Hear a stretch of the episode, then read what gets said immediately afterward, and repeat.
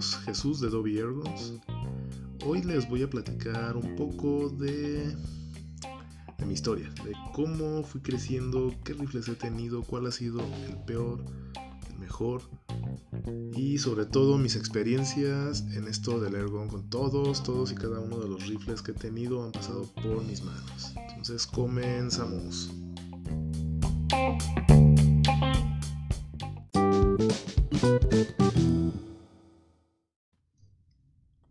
Les voy a contar un poco sobre mi historia, cómo empecé y cómo nació esta, esta afición sobre esto de las armas de aire, que se remonta, pues vamos a ponerlo así, desde, desde mi niñez, pero no propiamente yo tuve rifles de aire, tuve armas, armas de juguete que venden en las ferias de, de acá de los pueblos, estoy hablando acá de México, de esas armas que disparan dardos que tienen un chupón que se pegan en las en las ventanas, esas cosas. Y pues vamos a ponerlo así como que comenzó cuando con un cuate mío que, que tengo acá en, en México. Eh, pues todavía nos, de, repente nos, nos, frecuentamos, de repente platicamos. Él, él tenía hace muchísimos años, bueno, su papá tenía un rifle de, de postas de los de estos Mendoza que es una marca nacional aquí de México de multibombeo.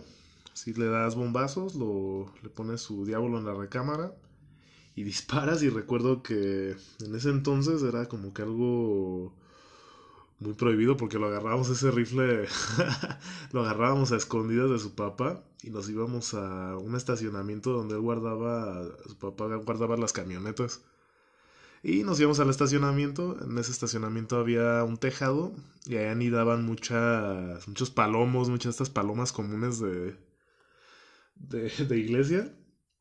Y ahí vamos, y le agarraba el, rifle escondido, y, ah, güey, vamos a, matar palomos. Dije, nah, pues vamos, pues estábamos morrillos y, y, como que la adrenalina de que, de que no nos descubriera su jefe, que agarramos su rifle escondidas y todo ese rollo, pues nos fuimos y y empezamos a darle bombeos y todo. Y pum, él se tumbó un palomo ahí, lo dejó herido, ni siquiera creo que lo mató bien. Pues ya nos fuimos corriendo porque se, se hizo un desmadre ahí de plumas y pues estamos bien espantados a que nos iba a descubrir sus papás ahí que estábamos de traviesos matando palomos. Y, y pues empezamos así a agarrar ese, ese riflecito, a tirarle a botellas, así, a esas cosas. Y dije, wow, este rifle está, está muy padre, pero me daba a la vez miedo porque, porque mis padres en ese entonces decían que las, que las balas los rifles de, de cualquier índole son malos, son cosas casi del diablo, o sea, no, no es algo bueno que se pueda, que se pueda considerar. Y, y, pues desde ahí dije, oh, pues yo cuando sea más grande quisiera tener mi propio rifle de, de aire de postas. Y después de eso ya pues dejamos de tener este... Entramos a eso, le estoy hablando de la primaria, entramos a la secundaria, dejamos de tener contacto. Eh, entonces para eso ya termino la secundaria, empezamos la prepa. Y en la prepa ya con mi hermano empezamos de repente así que veíamos películas, esas cosas pues te vienen esos recuerdos porque empezamos a ver películas de guerra, esas clásicas del soldado Ryan, de enemigo al acecho y eso de hecho fue con la del soldado Ryan, según recuerdo, así como que muchos alucinamos luego con películas que vemos donde hay francotiradores y esas cosas y quieres quieres intentar emular esas cosas así de, de que ah, un tipo disparándole a otros a distancias enormes y yo quisiera hacer algo, algo similar.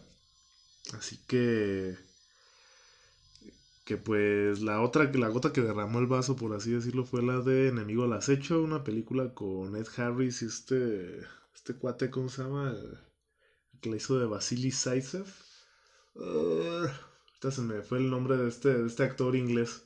Pero, wow, ahí nos quedábamos así bien de acá con su mocina Gant, acá el, eh, eliminando soldados alemanes a diestra y siniestra y a distancias increíbles. Y luego también el. Más nos alucinó cuando salió este. este francotirador increíble ahí en la película El Mayor Koenig de este francotirador alemán que hasta en el aire se los tumbaba ya los soldados rusos que andaban con Vasily. Nos quedamos, wow, ese rifle está poca madre, está bien chingón.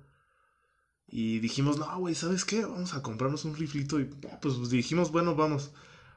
No teníamos así como intenciones de comprar uno de fuego, porque dijimos, no, pues estas armas ya estamos en la prepa. Y, bueno, yo estaba en la prepa, ya estaba en la universidad. Y dijimos, para no meternos en pedos de permisos y esas cosas y sacarlo cuando queramos ir al, al cerro a dispararle unas latas o algo, vamos a comprar uno de aire. Recuerdo que fuimos a las ofertas de Julio regalado en una tienda que se llama La Comercial Mexicana. Los que no son de México, es una tienda departamental, no departamental, de autoservicio más bien. Y ponían pues, todo en especial en julio, en el mes de julio. Y en ese julio regalado eh, vimos los rifles Mendoza de la marca nacional, que pues, son los clásicos rifles que te encuentras en supermercados, en tiendas departamentales de Liverpool y esas cosas. Y pues estaba bien barato en ese entonces, estaba... Les estoy hablando del 2002, 2003. Costó como 1800 pesos en ese entonces, entonces pues pues era bastante económico y ya venía con su con su cajita de diábolos, era calibre 5.5, era un Mendoza RM 2800 si mal no recuerdo. Sí. Sí, era un RM 2800. Entonces este... Este rifle, pues se puede decir que fue el primero de postas que tuvimos. Eh, la verdad sí lo disfrutamos muchísimo. Yo sé que Mendoza no es de lo mejor que hay aquí en México. Es actualmente es una marca no muy buena. O sea, la verdad la los directivos de la marca sí es que no creo que me estén escuchando, pero pero apuestan más por las ganancias, por el marketing, por vender estas cosas que realmente vender un producto de buena calidad. O sea, dejaron de lado la calidad solamente por vender rifles a lo loco y vender mucha cantidad, es todo. ellos no les importa absolutamente nada el, el, sacar un buen producto, un producto que sí realmente compita con, con productos extranjeros. Ellos solo sacan pura, pura basura, por así decirlo y ya, o sea, no, le opuestan a nada más. En ese entonces, ese rifle que les platico, pues la, la calidad todavía estaba medianamente bien. Recuerdo que sí podíamos hacer eh, blancos a 15, 20 metros, que era lo que teníamos en el patio de la casa. Pero para esto les voy a contar que lo, lo que hicimos fue cambiarlo por garantía, pero no fue por el hecho de que el rifle no saliera bueno fue por un tema de que, pues como estábamos completamente cero empapados, no teníamos absolutamente nada de experiencia con armas neumáticas, el tonto de un servidor, como el que quien les está contando, se le ocurrió dejarlo el rifle amartillado y lo dejé una semana completa amartillado. Y ahí se quedó porque no, ya no lo usamos un ratillo en lo que llegó el otro fin de semana. Y resulta que cuando quisimos disparar, no, pues ya no tronaba ni un globo. O sea, hasta se veía cómo salía el diablo sin fuerza. Pues el resorte ya estaba vencido. Fuimos, lo bueno es que tenía como menos de un mes que lo habíamos comprado. Y hicimos válida la garantía. No, pues es que este rifle no, salió bien. Y pues no, no, teníamos raspado ni nada. Estaba enterito. Nada más el resorte era el que habíamos vencido. Y no, pues sí no lo cambiaron. Y nos lo cambiaron por otro nuevo. Este, este rifle es de los que tienen de los primeros que salieron con cargador de era de siete tiros, era realmente una innovación porque hasta hoy en día es cuando estamos viendo hasta tres años o cuatro años a la fecha rifles de resorte o de nitropistón con cargadores. En ese entonces Mendoza realmente sí había innovado. Lo único malo es que solo podía usar eh, diábolos de la marca de Mendoza, no le podías meter al cargador ni Gamo ni bueno, ni los conocía en primer lugar, ni Gamo, JCB o lo que haya habido en ese entonces. No le podías meter, esos únicamente los Diabolos, los 2000 Express, no me acuerdo cómo se llaman los de punta hueca que tiene Mendoza. Y bueno, total, para no hacerse las más largas, pues con ese rifle pasamos años y años divirtiéndonos, rompiendo botellas, este... O sea, plinking sin sentido, lo que platicamos en podcast anteriores.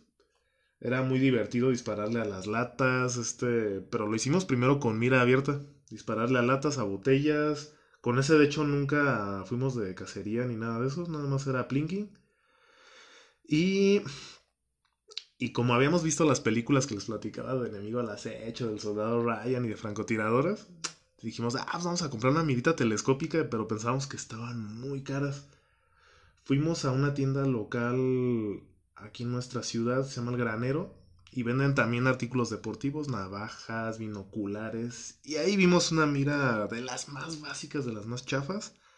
Era una 4x20, no me acuerdo ni siquiera. Ah, no, era un atasco, era un atasco 4x20, pero era de lo más económico, con unas anilletas súper básicas que, que se apretaban con, con desarmador plano así, pero chafísima, estaba bien. Pero para nosotros estaba, se veía súper chingona. Entonces dijimos, ah, no manches, esta está bien barata, vale, con, valía como 300 pesos, no me acuerdo cuánto en ese entonces. Dijimos que onda, vamos a comprarla, nah, pues la compramos. Ya se la montamos y todo. Y otro cuate con el que he salido a cazar últimamente nos ayudó a montarla. Él tuvo, estuvo unos años en el ejército, nos ayudó a alinearla, nos dijo cómo era el rollo y todo. Y ya ahí nosotros, ah, bien alucinados, no, pues le pegamos a todo, le pegamos a más fácilmente a las latas, a las botellas. De, eso, de hecho, ahí empezó mi primer control de, de plagas. En la casa de mi mamá antes, cuando no tenía perritos ratoneros, eh, salían muchos ratones porque echaba los desperdicios de, de comida a sus gallinas. Y ahí en esos desperdicios iban y salían muchos ratones. Y no, pues yo me subí al árbol de un guamuchil enorme que tiene mi mamá ahí en su casa.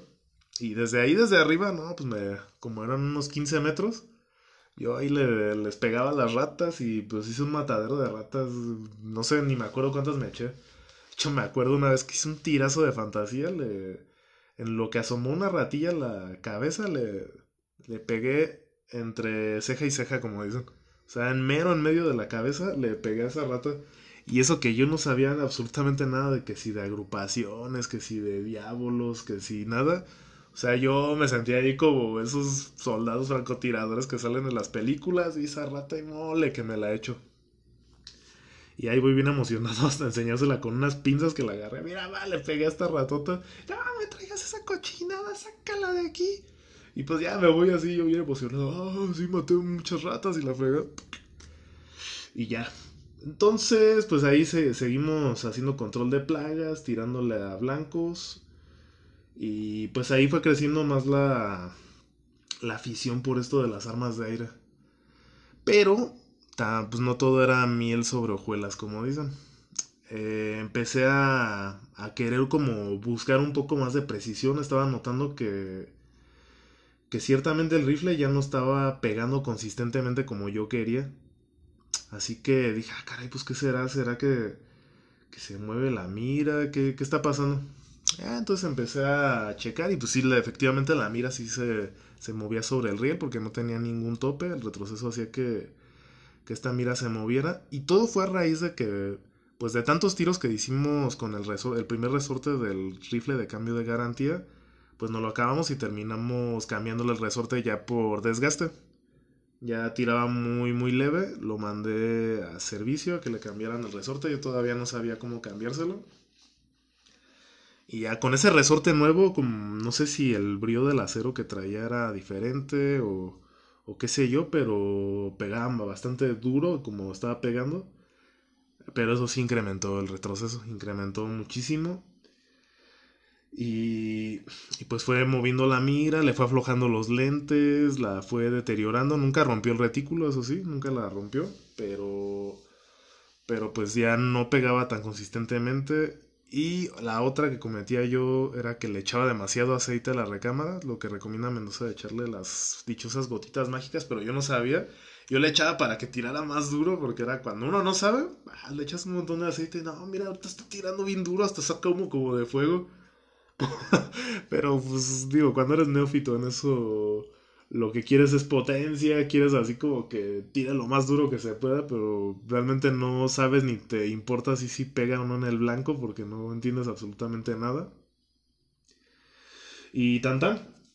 eh, empecé a tener esas impresiones que les digo, no pegaba consistentemente. Fui poco a poco, como decimos acá, agüitándonos, fui como que perdiendo esa afición porque me empezó a decepcionar un poco esto del mundo de las armas de aire. Dije, ay, es que no logro pegarle a nada, no.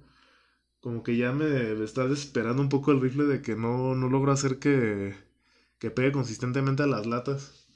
Así que lo, lo primero, la salida fácil fue, esta mira no sirve, vamos a quitársela, no la tiré, nada se la retiré y compré una mira a gamo.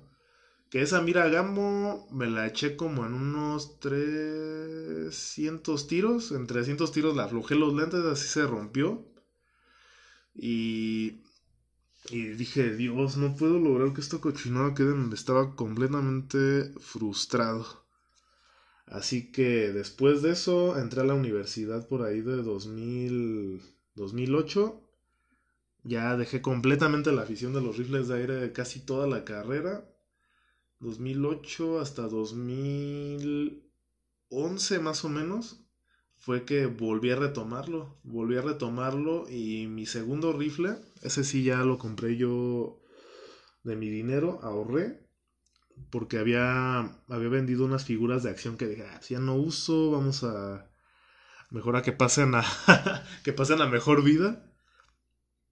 Y, y con eso que ahorré en ese entonces ah, logré juntar como 5 mil pesos más o menos, 5 mil, 5 mil 200 pesos. Y fui a una tienda de, de, deportes que estaba en una ciudad vecina de, de acá de, de donde vivo. No, pues que veo los rifles que estaban ahí, había en su mayoría eran Gamo, había algunos Mendoza y otros rifles de fuego. Pero me, cuando vi el primer Gamo así que yo no conocía la marca, me quedé mm, así como que enamorado, impactado. Dije, ah, no manches, este rifle está perrísimo, se ve bien vergas. Era un, un Gamo CFX de color negro, 5.5 de de palanca bajo el cañón, recámara y tenía su mira telescópica de 4, 4 por 32. Y no, no, no estaba fascinado, estaba estaba muy padre y era y costaba justo lo que yo traía. Y dije, oh, la madre, ¿me lo llevo no me lo llevo? Estaba indeciso, pero ya lo vi, me encantó tanto y dije, nah, este es mío, me lo tengo que llevar, pum, que me lo compro. Wow, ha sido de los mejores rifles que he tenido, estaba muy padre. Fue cuando empecé mi primer contacto con los foros, con... Al primer foro que entré fue el de México Armado, muy conocido aquí en México, en Latinoamérica y eso. Y ahí fue donde me empecé a documentar que si... que si los resorteros, que si qué diablo hay que usar. Mm, todas estas cosas. Y, pues ya fui así documentándome, fui empezando a, probar. Lo único que podía probar ahí era cuando yo estaba estudiando acá en Querétaro. En las tiendas de deportes que había ya sí vendían alguna variedad de Diabolos Gamo. Y pues empecé a comprar. Y con los que curiosamente encontré los mejores resultados fue con unos que se llaman Pro Hunter. Era Pro Hunter, sí, de cabeza redonda. No, con esos diablos agrupaba excelentemente bien a 15 metros ahí metía 5 diábolos en una moneda de 50 centavos, eran extremadamente precisos. Parece entonces, a pesar de que me había documentado, todavía no conocía que si había que compensar, que si que si la potencia ni nada de eso, no, yo estaba encantado porque ya le podía pegar consistentemente a lo que quisiera, la mira ya no se movía, ya tenía sus sus topes, las anilletas se quedaban fijas y no, pues, estaba encantadísimo. Era un rifle genial. Yo. Eh, pues me la pasé muy bien con ese rifle. Lo tuve durante dos años. Dos años lo tuve con muy buenos resultados. Y como me fui documentando más, dije: mm, Este rifle sí es muy preciso, pero no tiene tanta potencia. No tiene tanta potencia, entonces, como que buscas algo con mayor potencia, pero que pegue igual de bien en el blanco. Así que documentándome me encontré con los rifles de la marca Diana. Que todos hablaban en ese entonces que los Diana eran una maravilla, que eran rifles alemanes y, y que como que era el siguiente nivel a los que teníamos Gamos y ese tipo de, de rifles de, de mediana calidad o de medio nivel. Y pues me volví a amarrar el cinturón, empezar a ahorrar, ahorrar, ahorrar. Y que me compro mi primer rifle Diana. Fue un Diana 31. Un Diana 31 a secas. Era calibre 4.5 porque para eso de estarme documentando en los foros, en el foro de México Armado, todos hablaban de las maravillas, que si el 4.5, que si la, la, velocidad es más alta, la trayectoria es más plana, que es un calibrazo, que es el mejor, y la fregada, y me llevé, me dejé llevar por todos esos comentarios que había leído, y por eso los cogí. 4.5 por los expertos, y un Diana porque era lo mejor de ese entonces en resorteros. Todavía no hablaban tanto de los PCPs, hablaban de resorteros, de esas cosas. Y dije, ¿qué diablos? Vamos a probarlo, vamos a, a ver qué tan bueno es este rifle. Lo compré en la tienda de, del Diablo, todavía existe, está en Monterrey, ahí lo encargué. Y lo encargué con una mira de las UTG, porque también hablaban maravillas de esas miras que aguantaban los reatazos de los resorteros, que unos mironones, la fregada.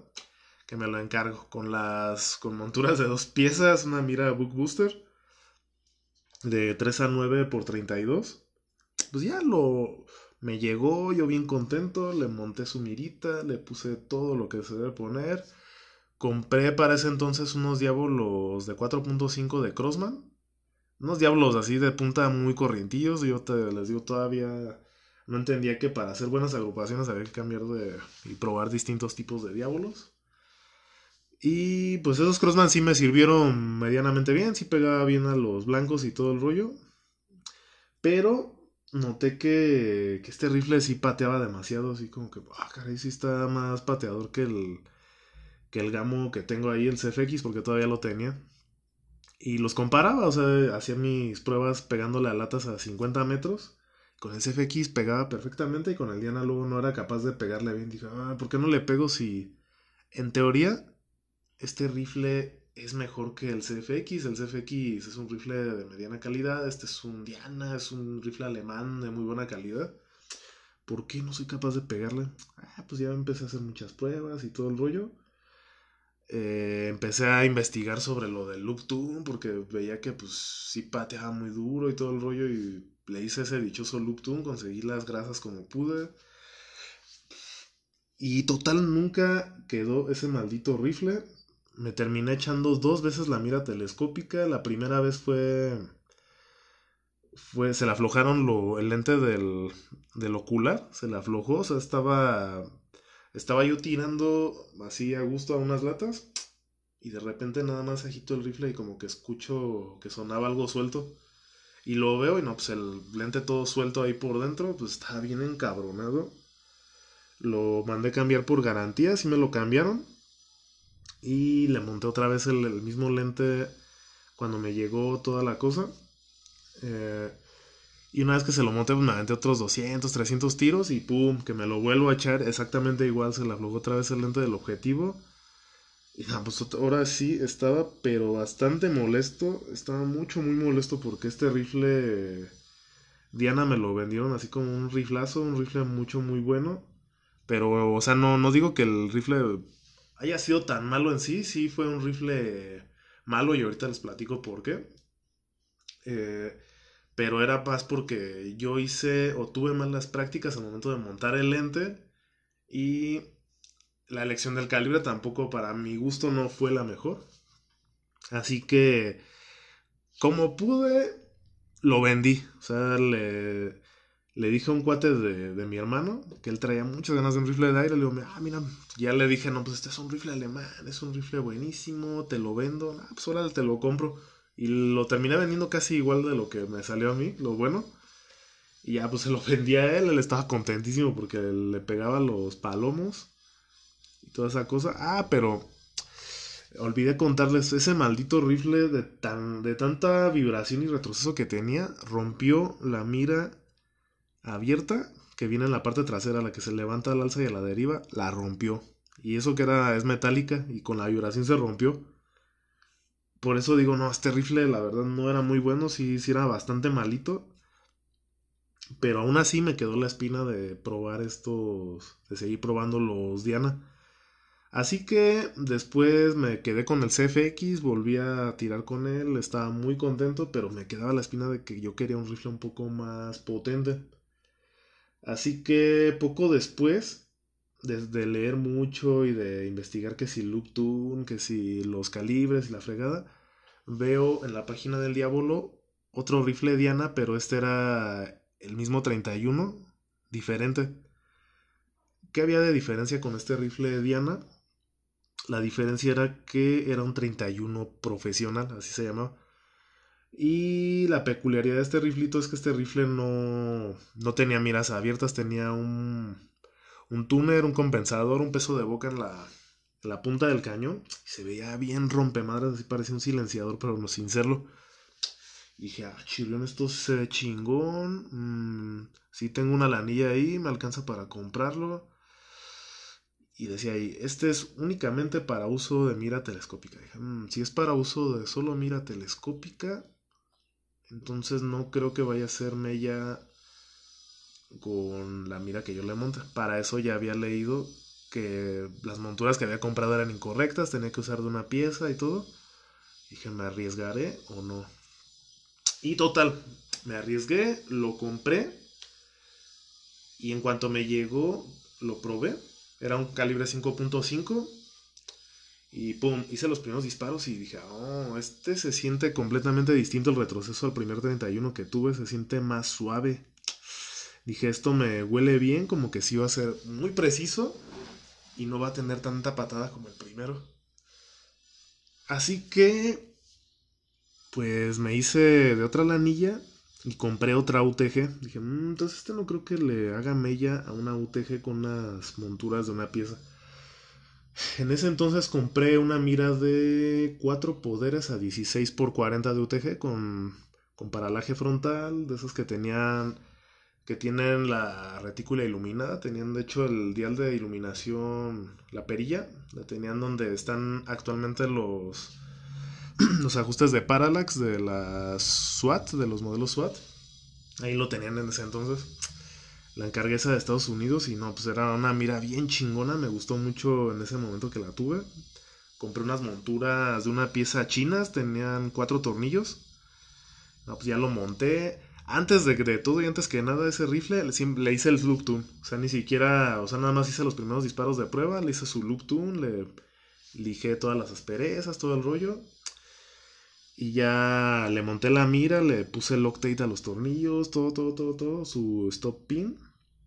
Y no, ese rifle también fue una maravilla. Estaba genial, la patada que tenía era, era muchísimo menos que el primero que tuve. El acabado del rifle era un pavonado satinado, así mate. No estaba brilloso como el otro, se me encantaba ese pavonado de Diana. Yo no sé por qué no lo no lo volvió a sacar, ya lo saca así el pavonado brillante, a mí me gusta más porque ese no se te oxida y está súper elegante, está bien chingón ese acabado. Eh, el gatillo, pues era igual al T06, lo, ya aprendí a ajustarlo, ahí le movía al recorrido, al peso y todo ese rollo. Y en ese entonces ya empezaba a conocer un poco que si de diábolos, que si las agrupaciones y todo, y empecé a probar más distintos tipos. Entonces fue donde conocí los Crossman Premier. Y estos diablos me encantaron. O sea, le, empecé a meter al, a este Diana 31 profesional del Hollow Point. Con eso se agrupaba genial. Estaba agrupando a 15 metros en... Era lo que tenía de espacio. No podía agrupar a más distancias. Una moneda de un peso mexicano. y dije, no, este ya ahora sí está a la par y pega un poquito más duro que el CFX. Entonces dije, no, pues este rifle ya ahora sí me, me está llenando bien. Me gusta. Estoy muy a gusto. Ahora sí estoy completamente satisfecho de que tengo este rifle Diana alemán, así un chingón. Lo único malo es que estaba muchísimo más pesado que el CFX, pero estaba pegando genial. Y estaba mucho, muy contento con esos dos rifles.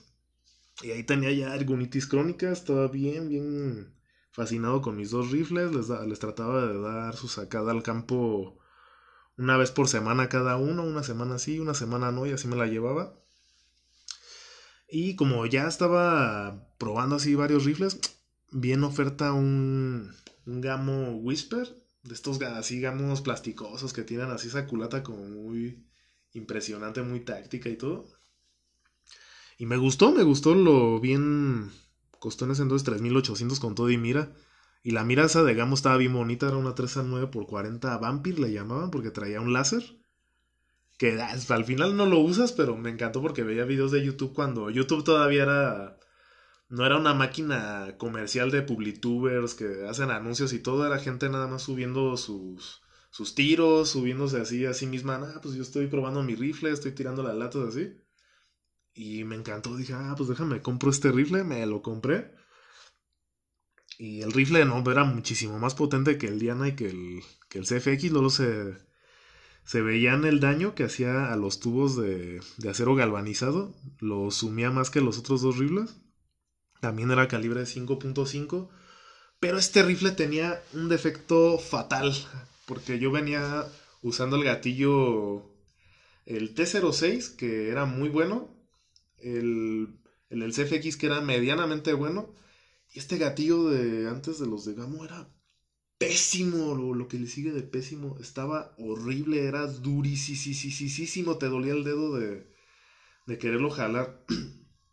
Así que, pues, procedía lo mismo, procedía a hacerle su loop tune, a limar asperezas, a ponerle arandela de nylamid, a pulir todo ese rollo. Y, y tuve que encargar a Estados Unidos el dichoso gatillo de Charlie Datuna. Un gatillo que, bueno, ese señor te vendía que se mejoraba en exceso el desempeño de tu gatillo Gamo, de esos gatillos metálicos horrendos que sacó Gamo en ese entonces. Y sí, lo encargué. Y el primero que encargué, porque era. El procedimiento era.